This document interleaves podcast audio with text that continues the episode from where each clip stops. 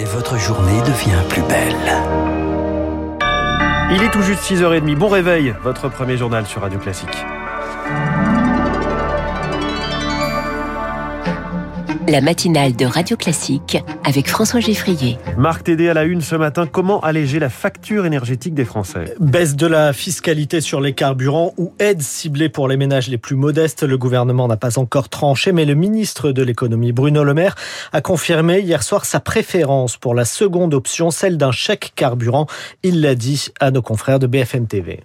Ça touchera pas tous les Français, mais ce sera peut-être plus juste parce que ça touchera ceux qui sont les plus modestes, ceux qui ont des niveaux de revenus moyens, et nous allons compenser en tout ou en partie, on regardera ça, le choc que ça représente pour le pouvoir d'achat des personnes qui vont à la pompe et qui disent 60 euros à payer pour un plein, c'est trop. Moi, je pense que c'est aujourd'hui la solution qui est à la fois la plus juste et la plus efficace du point de vue environnementale. Le ministre de l'économie, Bruno Le Maire. Autre question, cette flambée des prix du carburant se fait-elle ressentir sur la consommation? Eh bien, pas pour le moment, puisque les ventes d'essence et de diesel ont augmenté de 3,5% en septembre au plan national, mais en zone rurale. Les professionnels des stations-service évoquent des ventes en baisse de 5 à 10%. C'est ce que détaille Francis Pousse, président des exploitants de stations-service au Conseil national des professions de l'automobile. La hausse de consommation au niveau national est effectivement due à la reprise de l'économie sur la rentrée. Naturellement, il y a plus de demandes aussi. Plus de camions sur les routes, plus d'artisans sur les routes.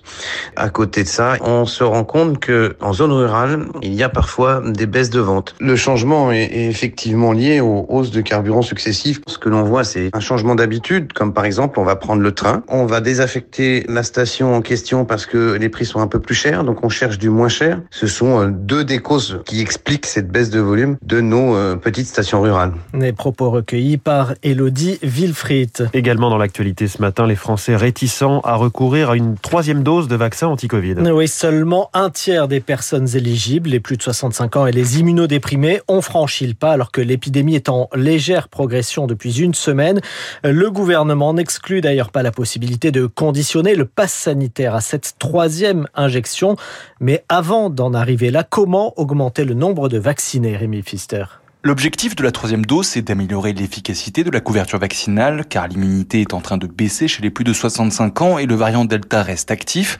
L'assurance maladie tente donc de battre le rappel depuis lundi, assure Gilles Bonnefond du syndicat des pharmaciens d'officine. Il y a des courriers qui sont envoyés aux patients directement en disant ben voilà vous avez été vacciné. Si vous avez dépassé euh, six mois au-delà de la seconde dose, vous pouvez euh, avoir votre troisième dose. Et puis, pour ceux qui ont été vaccinés avec du Janssen, de rappeler que Janssen mérite une seconde dose, un ARN messager. Mais pour l'instant, en pharmacie, ça ne se bouscule pas. Sur les 6 millions d'éligibles, seulement 2 millions ont fait le rappel.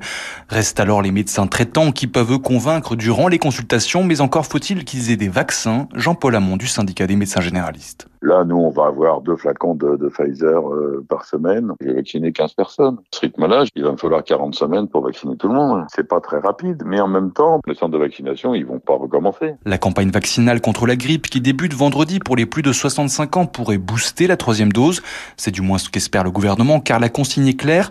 À chaque vaccin grippal injecté, il faudra proposer également une troisième dose du vaccin Covid. Explication signée Rémi Pfister. Toujours dans l'actualité sanitaire, les députés ont adopté cette nuit la loi qui prolonge le pass sanitaire jusqu'à l'été prochain. Oui, jusqu'au 31 juillet exactement, adoption dans la douleur, puisque l'article 2 euh, de la proposition de loi, du projet de loi, l'article 2 euh, n'a été approuvé qu'avec une seule voix d'avance par les députés, 74 contre 73. Et pendant ce temps-là, en Martinique, les autorités euh, sanitaires locales adaptent le contrôle du pass sanitaire, décision prise après des affrontements entre les forces de l'ordre et les antipasses le week-end dernier. Désormais, si un soignant n'a pas de passe sanitaire à présenter, il devra effectuer un test à l'hôpital avant de travailler. Benjamin Garel est le directeur du CHU de Martinique et pour lui, cette décision, euh, la malgré cette décision, la situation reste très critique. Le fait d'avoir fait un pas vers eux, euh, ça a peut-être un petit peu aidé. On sent que la situation n'est pas crispée. En revanche, elle reste quand même trop problématique pour permettre d'assurer une continuité des soins euh, corrects vis-à-vis de l'ensemble des patients. Nous avons euh, plus de 475 agents en droit de retrait, cela a des impacts sur tous les services. On arrive à peu près à assurer la prise en charge partout. En revanche, la situation est vraiment en grande difficulté. Actuellement, l'hôpital est plein, les urgences sont pleines. Benjamin Garel, directeur du CHU de Martinique, joint par Emma Guessel. Vous l'évoquez euh, il y a un instant, plusieurs régions de France, notamment dans le nord et l'ouest, touchées par une de violentes tempêtes cette nuit. Euh, oui, euh, des rafales à plus de 175 km heure ont été enregistrées à Fécamp, par exemple. Conséquence, routes coupées, toitures envolées, coupures d'électricité.